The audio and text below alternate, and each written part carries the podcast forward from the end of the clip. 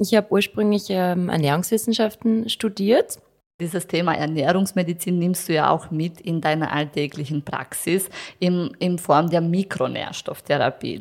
Die Nährstofftherapie ist, ähm, ist ja nichts Neues. Wir benutzen die Nährstofftherapie bereits jetzt in der klassischen Medizin regelmäßig. Mein Mann hat erzählt, sogar ähm, die Sänger von Milli Vanilli, der, der verpönten Band aus der 90er, wenn die verkatert waren, haben es gleich am nächsten Tag, damit sie wieder fit sind für die Bühne, ähm, ein, ein Vitamincocktail infundiert bekommen.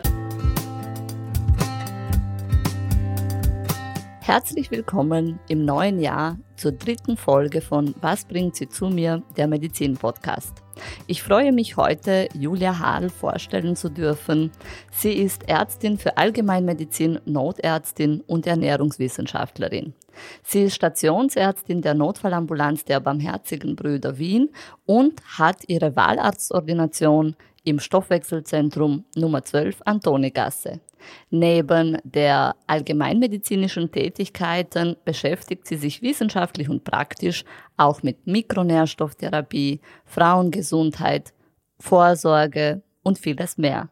Herzlich willkommen, liebe Julia. Hallo, danke, dass ich kommen darf. Wir sind im neuen Jahr hoffentlich alle gesund gerutscht und angekommen und ich freue mich ganz besonders auf diese Folge, denn wir kennen alle die Neujahrsvorsätze und ein Vorsatz ist, dass man immer neue Gesundheitsziele hat. Dieses Jahr habe ich 356 Tage, um es besser zu werden, um mich ein bisschen um meine Gesundheit zu kümmern. Und da hat die Hausärztin, der Hausarzt eine zentrale Rolle, oder? Ähm, und da ist schon die erste Frage, Julia, was bringt deine Patientinnen und Patienten zu dir? Ja, also willkommen auch von mir im neuen Jahr. Ich hoffe, alle sind gut rübergerutscht. Ähm, in die Allgemeinmedizin-Ordination kommen einmal alle. Da fängt schon mal an. Also du hast es eh schon angesprochen. Die Vorsorgemedizin ist in den letzten Jahren sehr gewachsen und immer wichtiger und größer geworden. Gerade mit den wichtigen neuen Vorsätzen. Man möchte gesünder sein, man möchte auf sich selbst achten, man möchte den Körper bewusster stärken. Ähm, da ist eben die Vorsorgemedizin definitiv ein großer Punkt. Aber natürlich auch, es ist kalt, das, ähm, der Wind geht, der Schnee ist da, die Leute werden krank, haben Schnupfen, kommen da natürlich auch zum Allgemeinmediziner, also die Akutmedizin sozusagen. Ähm, und ja, es kommt halt von jung bis alt alles. Es ist ja auch ein, auf Englisch sagt man so schön, der Family Doctor. Und ähm, man begleitet die Leute in Gesundheit wie Krankheit durchs Leben. Das ist wunderschön. Und es ist irgendwie so, man kommt nicht dran vorbei. Also, wenn wir, denke ich, in der ersten Folge den Dr. Georg Göri als Gast hatten, der ein Lebertransplanteur ist, wo jetzt Gott sei Dank für viele Menschen das kein Thema ist, aber doch spannend ist, ist, ist die hausärztliche Tätigkeit etwas, wo jeder äh, was damit anfangen kann und ähm, was was finde ich dich besonders ausmacht und wo, wo ich ähm, ganz, ganz begeistert bin, ist deine Art. Du ähm, bist einfach elegant wie das Neujahrskonzert.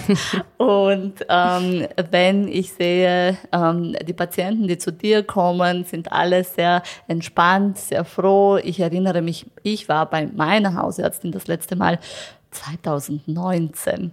Ähm, ich war damals verkühlt und brauchte eine Krankschreibung und habe ähm, mit anderen, vielen anderen verkühlten Menschen ewig gewartet ähm, und wir waren glaube ich, alle im selben Boot, ziemlich arm. Und dann habe ich mir gedacht, oh mein Gott, also ähm, das ist ein Knochenjob, die Arme. Und war froh, als ich wieder weg war. Und Gott sei Dank habe ich seither nichts mehr gebraucht. Aber ich denke mir, ähm, der Hausarzt ist jetzt weit davon entfernt, nur als Krankschreiber da zu sein. Ähm, jetzt aber will ich wissen, wieso hast du dich oder wie ist dein Werdegang? Wieso hast du dich überhaupt fürs Medizinstudium entschieden und wie bist du zur Allgemeinmedizin gekommen? Äh, gute Frage. Ich habe ursprünglich ähm, Ernährungswissenschaften studiert und äh, habe dann während dem Studium lernen wir ja auch sehr viele medizinische ähm, Fächer da, dazu, also Physiologie zum Beispiel, Anatomie, alles Mögliche auch dabei.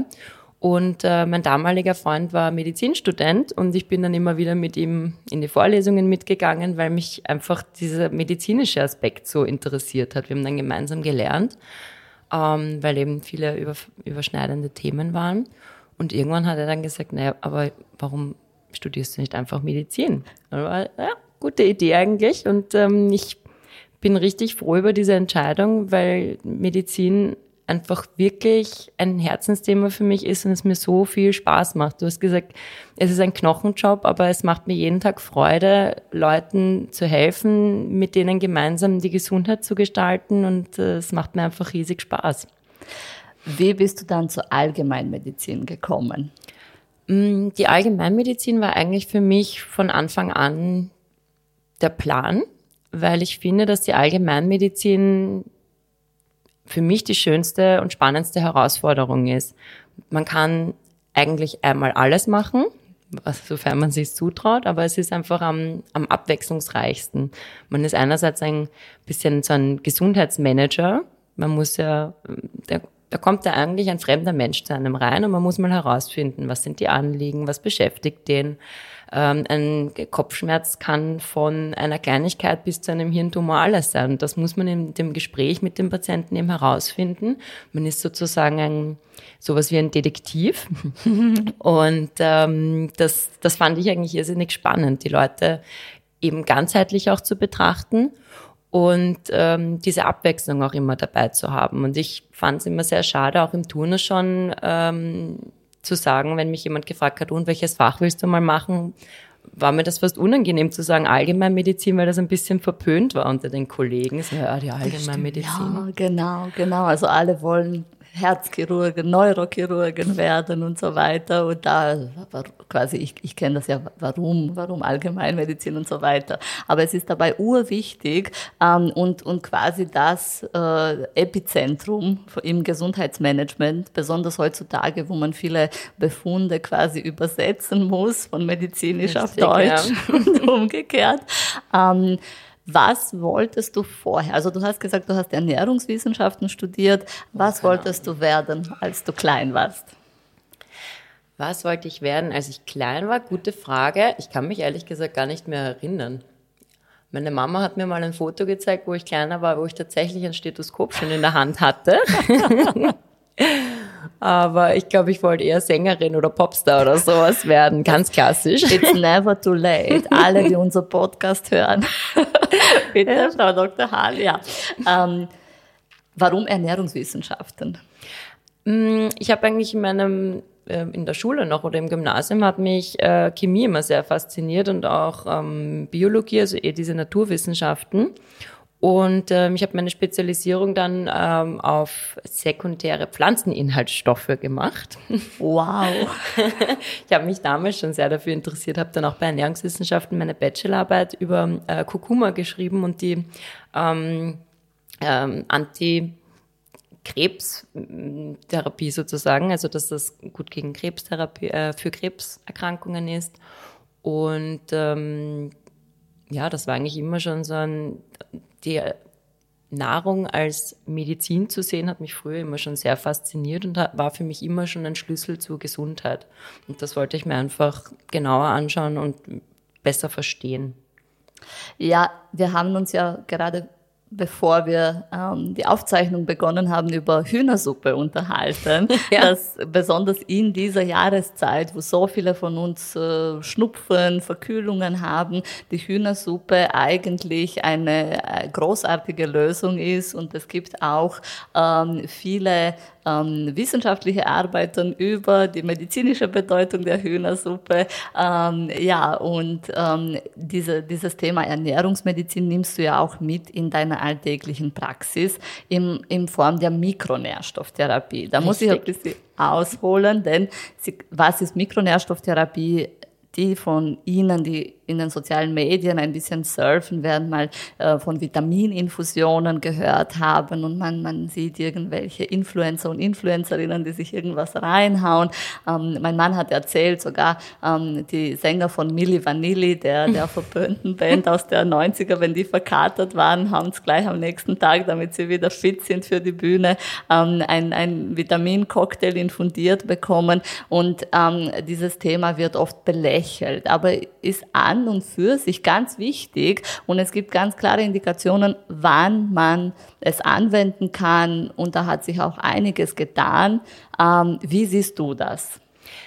Es hat sich sehr viel getan, es wird sich auch noch sehr, sehr viel tun. Die Nährstofftherapie ist ähm, ist ja nichts Neues. Wir benutzen die Nährstofftherapie bereits jetzt in der klassischen Medizin regelmäßig. Ähm, es gibt die Eisentherapien und auch die Eiseninfusionen. Das Kalium wird regelmäßig ausgeglichen. Magnesium wird bei gewissen Herzerkrankungen angewendet. Ähm, Natrium ist vielen ein Begriff. Also es gibt ja schon einige Nährstoffe, die in der klassischen Medizin gang und gäbe sind und im Krankenhaus oder auch in der Ordination Anwendung finden. Dennoch gibt es sehr, sehr viele Dinge, die noch relativ unerforscht sind, Vitamin C, Vitamin D und Zink. Da gibt's immer wieder Studien. Man ist sich nicht ganz sicher, hat es einen Effekt, hat es nicht, aber irgendwie eigentlich schon. Und ähm, ich finde das ganz, ganz wichtig, dass wir dem mehr Aufmerksamkeit schenken, weil ich da fest davon überzeugt bin, dass der Schlüssel zum Wohlbefinden und zur Gesundheit in der Balance unserer Nährstoffe liegt. Wenn ich jetzt zu dir komme und sage, Julia, ich will eine Vitamininfusion, wie funktioniert das? Was schaust du dir an? Äh, was kann ich mir erwarten? Ähm, zuallererst mache ich eben eine Anamnese. Ich möchte mal wissen, was sind, was sind die Beschwerden? Geht es um Kopfschmerzen? Gibt es ein Fertilitätsproblem? Möchte man Kinder haben zum Beispiel? Also da gibt es ja von bis. Wie sieht die Verdauung auch aus? Ganz ein wichtiger ähm, Punkt auch. Und im Zuge der Anamnese überlege ich mir, welche Nährstoffe interessant sein könnten und ähm, mache dann mal eine Blutabnahme. Wichtig vor der Blutabnahme immer mindestens zwölf Stunden nüchtern sein. Viele Nährstoffe lassen sich nur analysieren, wenn man wirklich nüchtern war davor. Manche müssen dann auch nach der Laberabnahme speziell zentrifugiert werden etc. Und das macht einfach keinen Sinn, wenn man dann nicht nüchtern war, weil dann kann man die Werte nicht ordentlich verwerten. Wasser trinken darf ich aber schon, oder? Wasser trinken ist erlaubt, aber bitte keinen Kaffee mit Milch zum Beispiel. Der Klassiker, ich hatte nur einen Kaffee mit Milch und vielleicht ein, zwei Löffelchen Zucker. Bitte, bitte, bitte nicht. Ganz wichtig. Und ja, dann schauen wir uns die Laberbefunde gemeinsam an und dann entscheidet man, ist ein Mangel vorhanden. Wichtig ist aber auch die Referenzwerte, die auf dem Laborzettel draufstehen, sind halt wirklich sehr alte Referenzwerte einerseits gelten sowohl für Männer als auch Frauen. Also da wird nicht unterschieden, wird auch nicht vom Alter unterschieden oder von den Bedürfnissen. Eine schwangere Frau hat andere Bedürfnisse als ein 70-jähriger Mann etc. Stillen und so weiter. Exakt. Genau. Also mhm. das muss man sich dann genauer anschauen. Deshalb geht man ja zum Nährstoffexperten. Und ähm, dann wird ein, ein Therapiekonzept zurechtgeschnitten sozusagen, auch zusammen mit dem Patienten, weil ich, mir das wichtig ist, dass es auch in den Alltag passt. Es bringt nichts zu sagen, okay, du musst jetzt jeden zweiten Tag zu einer Vitamininfusion kommen, wenn man die Zeit dafür nicht hat. Da muss man gemeinsam mit dem Patienten eben auch besprechen, was ist, was ist realistisch, was ist umsetzbar, was ist auch gewünscht. Manche sagen, nein, ich habe eine Nadelphobie, das kommt gar nicht in Frage. Da muss man sich andere Dinge überlegen. Es gibt gut, mittlerweile sehr, sehr gute ähm, Supplements oder Nahrungsergänzungsmittel, mhm. mit denen man auch sehr gut arbeiten kann. Und äh, ja, danach muss man das halt wieder kontrollieren. Also wenn ich das zu, richtig zusammenfasse, zuerst, wenn man Beschwerden hat, schaut man sich an, was können die Ursachen sein, macht eine Blutabnahme und dann kriegt man so eine ähm, tailor-made Therapie oder ein Therapievorschlag zumindest und schaut, wie der Verlauf ist. Das ist ja, ähm, wie du sagst, nichts Neues. Wir kennen es zum Beispiel in der Diabetologie, bei der diabetischen Polyneuropathie, was ganz Altes, die Infusionen mit Alpha-Liponsäure, aber da ist auch der limitierende Faktor, ähm, auch die Zeit, weil man muss starten, zwei Wochen lang jeden Tag eine mhm. Infusion mhm. und in der alltäglichen hausärztlichen Praxis ist das wirklich oft schwer umzusetzen, auch aus Zeit und sonstigen Ressourcen ähm, und mit dem Alltag teilweise nicht so gut vereinbar. Jetzt muss ich jeden Tag hingehen und mir das geben. Also Richtig. da muss man wirklich auf individualisierte Lösungen, glaube ich, schauen. Und auch die Eiseninfusion. Wie stehst du zu den Eiseninfusionen? Ähm, besonders bei Frauen ist es ein häufiges Thema und die Eisenpräparate, die man zum Schlucken kriegt, ähm, sind oft nicht so gut verträglich, oder? Ja, also ich bin ein absoluter Fan von den Eiseninfusionen. Die Eiseninfusionen haben leider ähm, historisch bedingt einen schlechten Ruf.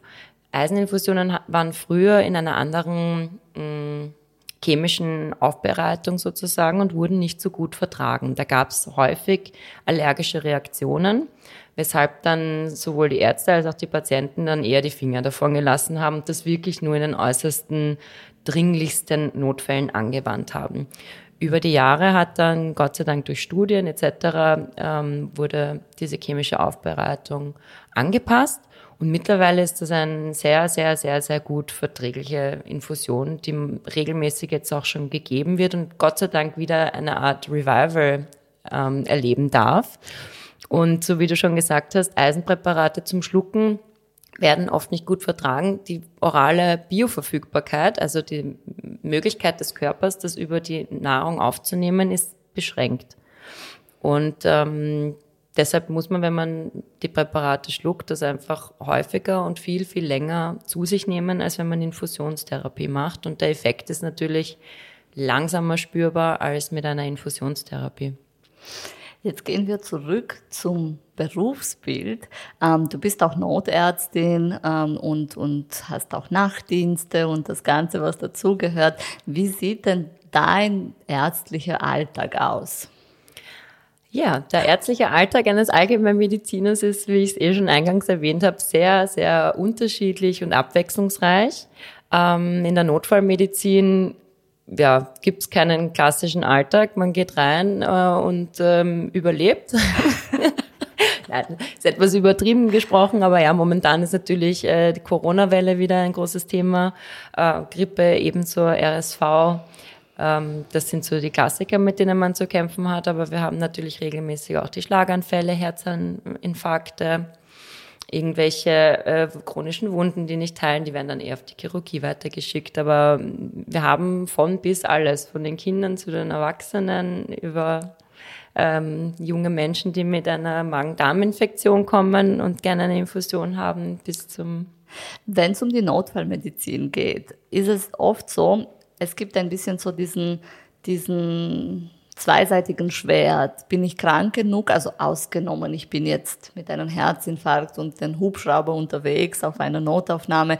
Ähm, mir geht's ein bisschen schlecht. Bin ich krank genug, um auf die Notaufnahme zu gehen oder soll ich es noch aushalten und so weiter? Ich erinnere mich da an meine Zeit, wo in vielen ähm, Befundberichten steht, Patient kommt gehend, so quasi als schon Hinweis, naja, es ist wirklich kein echter Notfall sozusagen, aber auch gehende Patienten können quasi im Rahmen der Untersuchung mal kollabieren, ist auch mal passiert.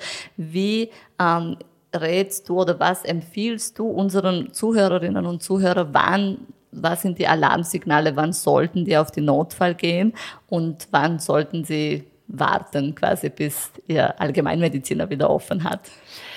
Ja, ganz, hm. ganz so pauschal zu sagen ist ähm, schwierig. Was, was ein, ein, definitiv ein guter Punkt ist oder ein guter Tipp ist, was sich über die letzten Jahre entwickelt hat, über 1450 und 141 gibt es diese Notrufnummern, wo man medizinische Auskunft erhält, wo man sich mal hinwenden kann und sagen kann, hören Sie, ich habe diese und jene Beschwerden. Und ähm, da wird dann einfach ein ärztlicher Rat gegeben. Soll man zum Arzt gehen? Und wenn ja, soll ich sofort gehen? Oder reicht es, wenn ich am nächsten Tag gehe? Zum Beispiel. Also Super. wenn man es selber sich nicht ganz sicher ist, kann man dort mal anrufen und mal so vorfühlen. Ansonsten wenn man eine Atemnot hat, wenn man das Gefühl hat, man bekommt nicht gut Luft, wenn man einen Druck auf der Brust hat oder starke Schmerzen in der Brust hat, wenn man ähm, erbricht, ohne Wasser bei sich zu behalten und wirklich schon ganz geschwächt ist und schwindlig ist, wenn man auf einmal nicht mehr normal sprechen kann, wenn man auf einmal eine, eine Lähmungserscheinung hat etc. Also es gibt schon ähm, sehr, sehr, sehr, sehr viele Dinge, wenn man auf einmal nichts mehr sieht oder so, wenn man eine Herpesinfektion am Auge hat. Also da gibt's von bis Wunden natürlich, wenn da irgendwo der Eiter schon fast rauskommt, das muss man natürlich auch sofort anschauen. Also nach einer Verkühlung sozusagen, wenn die klassische Fieberblase dann aber auch bei den Augen ist, dann muss man schon zum Arzt ja, oder nicht? Also zum Augenarzt. Zum Augenarzt, genau. genau. ähm, und ähm, da, da, damit das nicht passiert, was können wir uns alles an Vorsorgemöglichkeiten fürs neue Jahr vornehmen?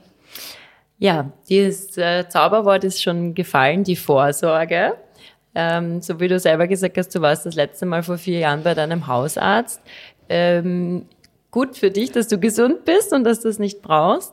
Ich denke, das Wichtigste ist wirklich die Vorsorgemedizin. Ich sehe es immer wieder auch bei unseren Patienten. Ich habe letztens eine Patientin gehabt, ähm, die im Rahmen der Brustkrebsvorsorge dann leider die Diagnose erhalten hat, aber selbst zu mir gesagt hat, sie ist so froh, dass sie das gemacht hat, weil ein Jahr vorher hatte sie es noch nicht und dann hat man das ein Jahr später in einem kleinen Stadium früh rechtzeitig entdeckt. entdeckt. Und äh, Gott bewahre, wir, wir wollen natürlich nicht, dass irgendetwas ist, aber ähm, eine Vorsorgeuntersuchung ist so eine schnelle, einfache Sache, die so einen großen Nutzen und Benefit hat. Auch die regelmäßigen Kontrollen beim Gynäkologen für die Frauen zum Beispiel mit den Abstrichen. Das ist eine Kleinigkeit, die so einen großen Impact hat. Was kann man sonst schauen? Naja, Vorsorge, neues Jahr, die guten Vorsätze. Ähm, es ist platt, aber es ist tatsächlich der Schlüssel zum gesunden Leben, die gesunde Ernährung, regelmäßig Sport und sehr unterschätzt, guter, langer Schlaf. Ja, das ist ein wichtiger Thema. Also da können wir noch uns, äh, uns noch ein bisschen ausschlafen, bis, bis mhm. wirklich die Alltagsroutine wieder einkickt. Ich gestehe, ich bin nicht die allercompliantste, also aller, allerbraveste Patientin, aber ähm, zu meiner Verteidigung, oder das ist quasi, weil äh, wir Ärztinnen ähm, auch ein bisschen ähm, anders ticken mm. in, der, in der Vorsorgeschiene. Ich habe eine gute Freundin, ähm, die selber Internistin, die ich als meine Ärztin bezeichne und die kennt mich, wie ich ticke und so weiter und sie sagt dann auch, jetzt nimmst du quelligst diese Tabletten oder jetzt machst du es so und bist, musst jetzt ein bisschen brav sein. Ähm, also ich habe dieses quasi hausärztliche outgesourced, aber ich bin jetzt urfroh, dass du in der Antonigasse dabei bist. Aber ich weiß nicht, ob ich dir das antun will. Mich da, hm. Ähm, aber zum Thema Vorsorge, ähm, was würde so eine Vorsorgeuntersuchung beinhalten? Äh, Vorsorgeuntersuchung. Was zahlt die Kassa? Was ist noch extra? Kann ich mir so wie beim Restaurantmenü alles aussuchen oder gibt es irgendwie eine Standardempfehlung? Also es gibt von der Vorsorgemedizin, von, das übernimmt ähm, der Staat sozusagen. Der wird ähm, jährlich, ähm, hat jeder ab 18 ein Recht auf eine Vorsorgeuntersuchung. Die ist gratis. Da hat man dabei eine Blutabnahme, eine körperliche Untersuchung und äh, eine Harnprobe wird abgegeben. Ich mache ähm, bei Patienten, die das erste Mal zu mir kommen, auch noch ein EKG dazu, weil mir das ganz wichtig ist. Gerade als Notärztin sehe ich so oft, es kommen Leute, haben Herzbeschwerden und dann gibt es vielleicht eine EKG-Veränderung. Ist das die Frage, war die vorher schon da oder ist die neu? Deshalb mache ich bei jedem Patienten, der das erste Mal bei mir ist, ein EKG, dass ich weiß, okay, das ist mein gesundes EKG und von dem aus kann ich mich weiter orientieren. Ähm, dazu kommt noch natürlich äh, Blutdruckmessung und ja, das war's dann eigentlich schon. Im Zuge dessen wird dann halt anhand der, der Laborwerte noch entschieden, brauche ich noch zum Beispiel einen Ultraschall von der Schilddrüse oder von den Halsschlagadern oder vom Bauch, weil da irgendwie die Leberwerte zum Beispiel erhöht sind oder so. Also im Zuge der Vorsorgeuntersuchung wird dann schon noch besprochen, gibt es weiterführende Untersuchungen, die notwendig sind eben auch im, im Zusammenhang mit der Anamnese gibt es irgendwelche Beschwerden. Ja. Und dann aber, je älter man wird, ähm, da ist es so nicht, wenn man so 20 ist, schaut man beim Arzt sozusagen durchs Fenster rein und sagt, hi, Doktor, ich bin dann mal weg mhm. oder braucht mal eine Krankschreibung und mit 30, 40 beginnt schon die Zeit, wo der Arzt oder die Ärztin sagt, na kommen Sie rein und schließen Sie die Tür, wir müssen ernst reden. Und ähm, ab welchem Alter empfiehlst du die Koloskopie? Kommt darauf an, ob es eine familiäre Vorbelastung gibt oder nicht. Also wenn ähm, Wenn es äh, Darmkrebs schon in der Familie gibt, dann würde ich schon früher starten, je nachdem, ab wann, äh, in welchem Alter dieser Darmkrebs bei der Familie aufgetreten ist. Es gibt ähm, auch Krankheitsbilder, wo das schon in den 30ern oder sowas stattfindet. Ist selten, Gott sei Dank, aber findet auch schon früher statt. Aber grundsätzlich ist es ab 50 empfohlen und äh, in manchen Fällen eben dann schon früher. Das bespricht man dann in der Anamnese gemeinsam. Dann ähm, kenne ich es aus den meisten Arztbriefen nach der Prävention und äh, Vorsorge geht es dann auch immer bei chronischen Erkrankungen, ja, Kontrolle beim Hausarzt empfohlen. Elektrolytkontrolle, diese Kontrolle und so weiter. Der arme Hausarzt. Sozusagen. Lieblingssatz der Hausärzte, ja.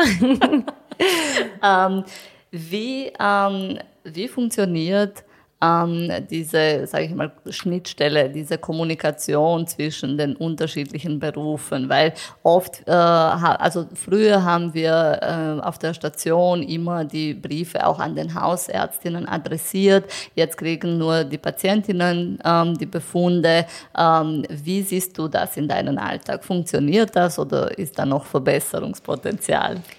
Ja, also Verbesserungspotenzial ist definitiv gegeben. Es ist ähm, besser geworden. Wir haben das ELGA, auf das auch nicht immer alle Zugriff haben, das auch ehrlicherweise nicht immer funktioniert. Ähm, trotzdem sobald die Patienten mit den Arztbriefen, die sie mitbekommen haben, vorständig sind, ist das schon mal ein riesen, riesen Vorteil und Schritt. Also das Wichtigste, was ich an meine Patienten immer weitergebe, ist, wenn sie zum Arzt gehen, bitte nehmen Sie Ihre Befunde mit. Ihre Medikamentenliste und Ihre Befunde. Die neuesten oder die letzten zumindest und die Arztbriefe, damit man sich da auskennt. Trotzdem passiert es immer wieder, dass sie es dann vergessen, etc. Also es gibt leider wirklich noch viel, viel, viel Verbesserungs Potenzial, weil man trotzdem oft nicht weiß, okay, welche Untersuchung war jetzt der Patient, weiß das oft nicht, versteht die Wörter auch nicht, Endoskopie, Koloskopie, was ist eine Gastroskopie. Das ist auch verständlich, die haben das ja nicht studiert, das ist jetzt nicht so ein, ein läufiges Wort, das man jeden Tag braucht. Man ist dann vielleicht auch aufgeregt oder so, das das ist mhm. absolut verständlich, dass sie nicht sich alles merken können oder man hat ein gewisses Alter, wo man sich nicht mehr so leicht die Dinge merkt. Also wichtig wäre, dass das irgendwie in, in Zukunft digital noch leichter verfügbar wäre. Ja, und, und die Bedeutung auch des Allgemeinmediziners in dieser Übersetzungsarbeit und damit man schaut, dass, dass es nicht zu Verwechslungen kommt und so weiter. Mhm. Ähm, das heißt, wir haben die Vorsorge, wir haben die Kontrolle beim Hausarzt, aber wir haben auch Akutbehandlungen in der Allgemeinmedizin. Ähm, du hast mir mal erzählt, dass ein Hausarzt eigentlich, also ein Allgemeinmediziner eigentlich auch ein Blinddarm operieren dürfte, juristisch gesehen, wenn er sich das zutraut. Wie schaut's da jetzt? Werden alle Chirurgen die Augen rollen? Ich höre schon. Zu Recht. ja, also wir, die Allgemeinmedizin ist ein sehr weit gefächerter Bereich und man darf juristisch gesehen relativ viel machen. Es ist ein bisschen ein, ein Graubereich, der nicht genau definiert ist. Wenn man ähm, das in irgendeiner Form nachweisen kann, Beispiel jetzt wie man hat im Turnus, ich weiß nicht, wie viele Blinddärme operiert, dann könnte man das theoretisch auch, wenn man das Setting dafür hat. Ich meine, in einer Ordination macht man das Eher nicht, üblicherweise. Aber ja, es gibt nichts, was es nicht gibt in der Medizin. Theoretisch könnte man noch das machen. Also es gibt ja viele Allgemeinmediziner, die jetzt zum Beispiel auf diese ganzen äh, Schönheitseingriffe äh, spezialisiert sind. Wenn man das häufig gemacht hat, wenn man sich das zutraut und das gut macht und es keine Komplikationen gibt, dann ist sowieso kein Thema. Aber ja, grundsätzlich kann man als Allgemeinmediziner sehr viel machen. Wie invasiv bist du unterwegs? Ich muss sagen, außer Blutabnahme und Nähte entfernen hört es bei mir auf mit der Invasivität und vielleicht ein, ein Diabetessensor setzen. Was, was machst du? Machst du Botox, Fillers, irgendwelche invasiveren, also kein Blinddarmeingriff, denke ich mal. Nein, Blinddarmeingriffe mache ich nicht. ähm, kommt drauf an, wo man mich findet. Also in der, ähm, in der Notfallambulanz mache ich natürlich ein bisschen mehr, wobei da die chirurgischen Eingriffe in die chirurgische Ambulanz weiter getörft werden. In der, ähm, in der Ordination mache ich alles Mögliche, eben auch Blutabnahmen sowieso, Infusionen, äh, äh, Nahtentfernungen. Botox mache ich auch teilweise, Filler äh, nicht. Und äh, sonst, ja, so Kleinigkeiten, also wenn da irgendwie ein kleiner Abszess oder sowas ist, grundsätzlich, genau, kann man den auch eröffnen, aber so größere Eingriffe oder so, das, das kommt dann weiter zu den Chirurgen. Also da sieht man, es ist auch sehr viel möglich im mhm. Berufsfeld der Allgemeinmedizin. Das finde ich extrem spannend. Ähm, und wenn es gut läuft, finde ich, ist das Tolle, dass man die Familien oder die Patientinnen und Patienten halt sehr gut kennt.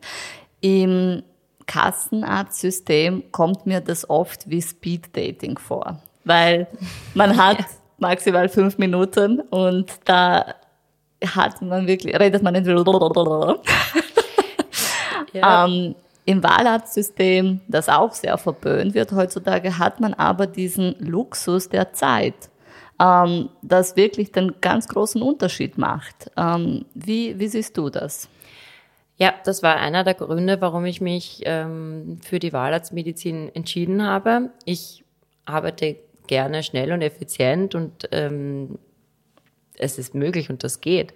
Es ist nur nicht das, was ich auf die Dauer möchte. Ich wollte halt eben ein, ein Familienarzt sein. Ich möchte eine ganzheitliche Behandlung machen und da braucht man einfach die Zeit alleine in der Anamnese, um mal wirklich sich einen Überblick über die Person zu machen. Das ist ja nicht nur ein Symptom, das ist ja ein, ein ganzer ein Mensch. Mensch. Richtig. Es ist ein ganzer Mensch und der, der ist komplex und jeder ist anders und da muss man sich ein bisschen Zeit nehmen, um das herauszufinden. In der Kassenmedizin ist das einfach nicht möglich.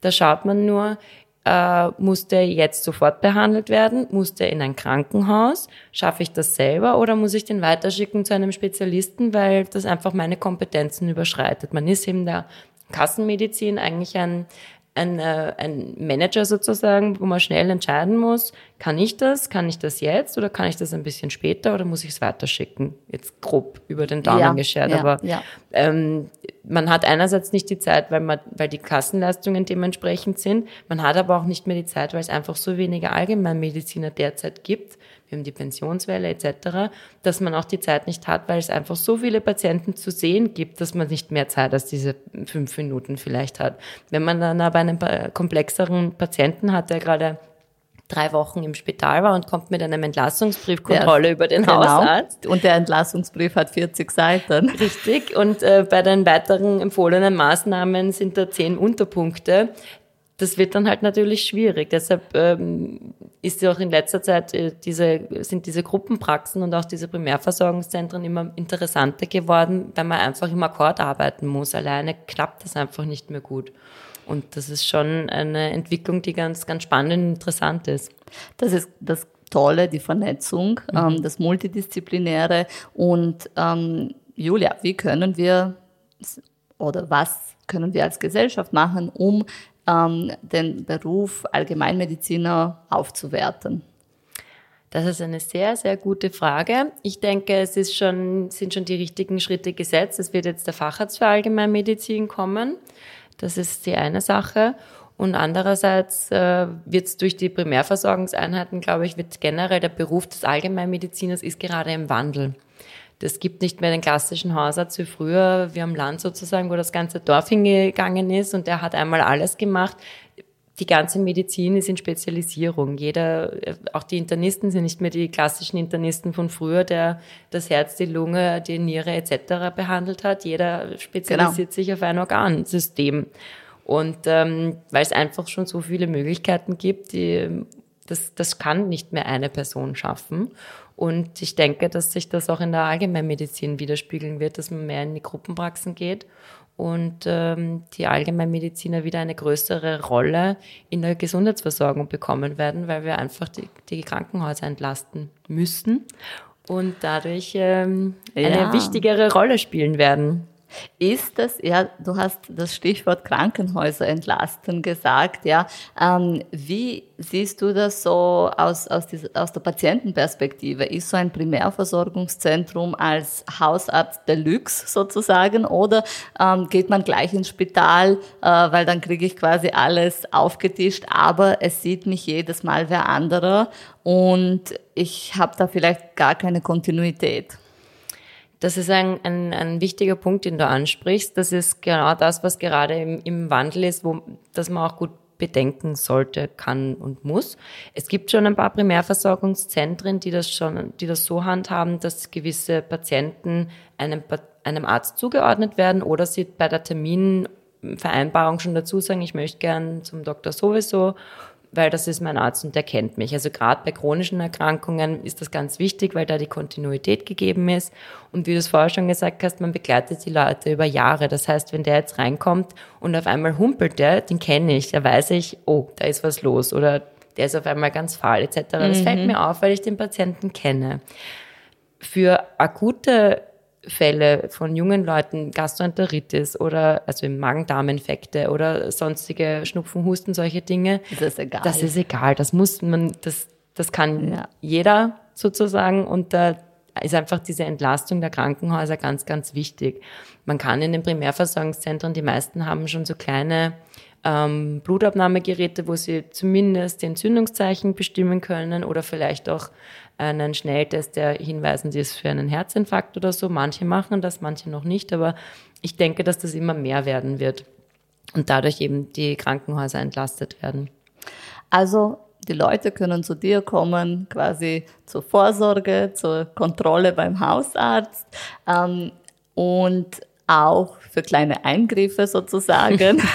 Aber das Wichtigste oder eins der wichtigsten Punkte ist die Kontinuität, oder? Also ich sehe auch die Rolle oder das, wo man wirklich gut ist, ist, wenn man sich kennt und eine Beziehung aufgebaut hat, eine Vertrauensbasis, weil es ist auch, auch mir teilweise passiert bei einer äh, Freundin von mir, ähm, die schon ein bisschen älter ist, ähm, ist, ist einfach im Gespräch ähm, so auffällig geworden, dass sie hüstelt und das ist eine, die nie hüstelt, auch nicht sich räuspert oder so. Und ich habe mir gedacht, wieso hustest du? Bist du verkühlt? Nein, nein, das ist so seit ein paar Tagen. Und natürlich, ähm, dann denkt man sich, na, mit der apparativen Diagnostik, die man hat, ähm, machen wir schnell mal ein CT. Ähm, und da ähm, habe ich eine Pulmonalembolie ähm, gefunden, also ein, ein sogenannter Lungeninfarkt. Mhm. Das war auch Glück, aber das hat für mich ähm, klar gemacht, wie wichtig ist, dass man sich kennt. Und wenn man jetzt gerade jemanden das erste Mal gesehen hat, also es ist kein Speed Dating, der Hausarztberuf, sondern es ist eine Long-Term Relationship, oder? Das ist so, ja, das stimmt. Ich kann, kann nur, nur bejahen, definitiv. Also es ist wirklich, das ist auch das, warum ich mich eben für die Allgemeinmedizin entschieden habe, weil ich das schön finde, die Leute wirklich durchs Leben zu begleiten, am besten in Gesundheit, dass man daran arbeitet oder gemeinsam schaut, dass die Gesundheit möglichst lange erhalten bleibt, aber genauso auch dann in Krankheit und äh, schaut, dass man das gemeinsam gut meistert. Ich werde jetzt ein bisschen morbid. Das ist so ein Hobby von mir. Nein. Ähm, es, ist, es geht nicht nur um den Aufbruch, um die Vorsorge, um, um die Kontrollen, sondern es kommt auch der Zeitpunkt ähm, Lebensende. Wie ist die Rolle des Allgemeinmediziners und Allgemeinmedizinerin am Lebensende? Gibt es auch sehr, sehr, sehr, sehr viele Möglichkeiten, sage ich jetzt einmal. Also als Hausarzt oder als Allgemeinmediziner, die, die Leute das Leben lang begleitet hat, begleitet man natürlich auch am Ende. Ich habe ähm, die äh, geriatrische und palliativmedizinische Ausbildung auch mitgemacht und habe auch da gesehen, dass das trotz der steigenden Aufmerksamkeit noch immer ein bisschen eine, ein Tabuthema der Medizin ist. Das ist Total. unangenehm. Man spricht nicht gerne drüber. Das ist äh, ein bisschen ähm, unangenehm für die Leute. Und ähm, gerade da finde ich es eigentlich so wichtig, darüber zu sprechen und weiterhin die Würde und die, die Aufmerksamkeit zu schenken, weil auch am Ende ist man noch ein Mensch und auch am Ende möchte man eine Zuwendungsmedizin haben. Natürlich kann man jetzt nicht mehr äh, die Zeit zurückdrehen, aber man kann noch immer schauen, dass es den Leuten auch am Ende hin gut geht, dass sie keine Schmerzen haben, dass sie keine Übelkeiten haben, was auch immer. Da gibt es ja richtig viel zu tun. Und ähm, auch dann natürlich die Patientenverfügung ist ein großes Thema. Auch das können die Allgemeinmediziner mit ihren Patienten machen. Viele bieten das Gott sei Dank schon an. Tust du es anbieten? Ja, auf jeden Fall. ist ein wichtiges, wird auch den Leuten immer wichtiger. Wir werden alle immer älter, auch in den Gesundheitsberichten kommt das immer wieder raus. Wir werden älter, wir werden aber auch kränker älter. Und ähm, vielen Leuten ist das eine, eine Angst im Nacken, dass man irgendwie mal so krank ist, dass es einem nicht mehr gut geht und eigentlich möchte man gewisse Maßnahmen nicht mehr haben. Da gibt's äh, von der äh, Nahrungssonde zum Beispiel, das ist ein riesengroßer Diskussionspunkt immer wieder in der Palliativmedizin, ernähre ich noch oder nicht ähm, Flüssigkeit, genau. Antibiotika und genau. so weiter. Da kann man irrsinnig viel besprechen und ähm, das sollte natürlich noch im gesunden, wachen, fitten Zustand sein. Natürlich kann man das alle Jahre mal reevaluieren, wenn das besonders früh erfolgt ist, weil man verändert sich, man hat vielleicht eine andere Sicht auf die Dinge oder eine Krankheit ergibt sich erst genau. und dadurch verändert sich. Das ist auch ganz wichtig zu sagen, man kann immer alles revidieren, auch ja. wenn man eine Patientenverfügung hat, wo steht, ich will keine Antibiotika und im Krankenhaus Krankenhaus überlegt und sich, na geben Sie es mir doch, dann kann man das auch mündlich kommunizieren Richtig. und das erfolgt schon so. Es gibt schon Unterschiede, es gibt auch bei der Patientenverfügung Unterschiede, es gibt eine bedingte und eine unbedingte Patientenverfügung, also da gibt es sehr, sehr viele Möglichkeiten und das, das Wichtigste ist für mich, gerade als Ärztin, die Kommunikation. Immer sprechen. Und es gibt auch die Vorsorgevollmacht, oder? Ähm, wenn ich sage, nein, ich will mich mit dem Thema nicht so beschäftigen, kann ich aber sagen, mein, mein Familienangehöriger kann für mich entscheiden, wenn ich nicht mehr für mich selber entscheiden kann. Und das ist auch ein gutes Instrument. Absolut. Gibt es auch viele, viele, die das immer mehr zu nutzen auch, ja.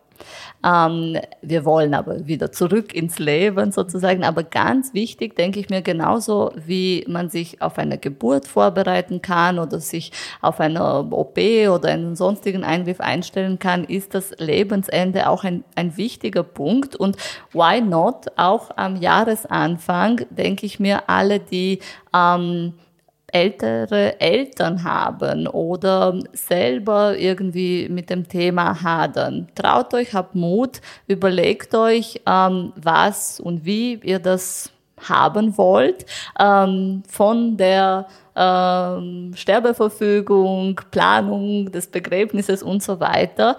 Ähm, wie will ich alt werden? Weil da kann man vorausschauend denken und das bietet für viele Patientinnen, habe ich mal gehört, ähm, auch eine Befreiung. Und ich sehe auch Patientinnen in der Ordination, die sagen, wissen Sie, ich habe schon eine Sterbeverfügung, bei mir ist schon alles klar. Meine, eine meiner Omas hat das auch so gemacht, sie wusste, was sie anziehen will. War ja offensichtlich wichtig. Ja. Und deswegen ähm, ist das ein Thema, wo ich denke, die Allgemeinmedizinerin ist eine gute Ansprechperson weil die einen kennt und auch die Möglichkeiten übersetzen kann. Was können sie machen, was sollten sie und so weiter. Ähm, also auch äh, als Vorsorgethema. ja, wichtiges Thema, definitiv. Ja. Vergessen. Ähm, aber zurück ins Leben. Was sind deine Tipps für ein gesundes neues Jahr? Schöne Frage. Meine Tipps für ein gesundes neues Jahr gönnt euch guten Schlaf. Versucht den Stress zu reduzieren. Stress reduzieren ist immer so leicht gesagt und so schwer in der Umsetzung.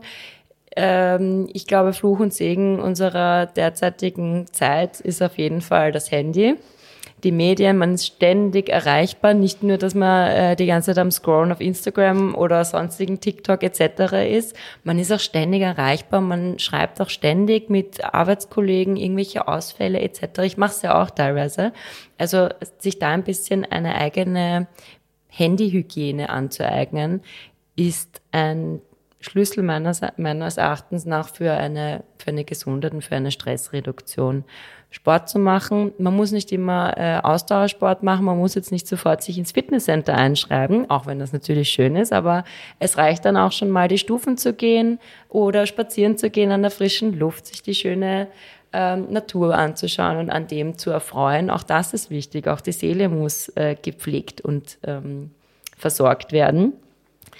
Und natürlich die Ernährung haben wir auch schon das eine oder andere Mal heute erwähnt. Die Ernährung ist der Schlüssel zu einer Gesundheit. Man muss nicht jeden Tag äh, Haferflocken, Nüsse und Salat essen. Wenn man sich 80, 20, 80 Prozent der Zeit an eine gesunde Ernährung hält und 20 Prozent der Zeit mal sagt, so jetzt heute gönne ich mir eine Sachertorte, ist auch gut. Da ist die Seele wieder befriedigt. Oder Pralinen, wie gerade bei uns am Tisch liegen. Verräterin. ja, ähm, in diesem Sinne ähm, möchte ich mich vielmals bedanken ähm, für ähm, deine Inputs und ähm, ich hoffe, dass alle unsere Zuhörerinnen denken, so wie ich mal, ja, es ist wirklich an der Zeit, dass ich ähm, entweder mir eine neue Hausärztin aussuche ähm, oder mich mal melde ähm, und, und das Thema Gesundheit angehe, für sich selber, aber auch für die Angehörigen, die einen ähm, lieb haben oder die, die einen mögen, für denen man fit sein will. Ähm, und ähm, ich hoffe, wir konnten auch was beitragen ähm, zur Aufwertung der Allgemeinmedizin, besonders mit so einer großartigen Vertreterin wie dich, Julia. Vielen, vielen Dank, dass du heute dabei warst. Danke für die Einladung. Es hat mir viel Freude bereitet. Danke, schaut auf euch. Julia, wie erreicht man dich, wenn man jetzt sagt, na, zu der gehe ich jetzt hin? Ähm, Bist du im Internet oder wie, wie kommt man zu Homepage, dir? Also einerseits über, über die Antonigasse 12 Homepage, andererseits habe ich eine eigene Homepage, drjuliahal.at, in einem durchgeschrieben. Ich bin auch per Mail erreichbar, per Telefon. Einfach anschreiben. Die Kontaktdaten finden Sie dann in den Show Notes und in den Transkriptionen vom Podcast. Ja, nochmals herzlichen Dank. Danke für die Einladung. Ich hoffe, wir konnten ein bisschen informieren, ein bisschen unterhalten. Das war die dritte Folge von Was bringt sie zu mir, der Medizin-Podcast. Wenn Sie uns nicht abonniert haben, bitte abonnieren Sie uns noch und schalten Sie auch nächste Woche ein.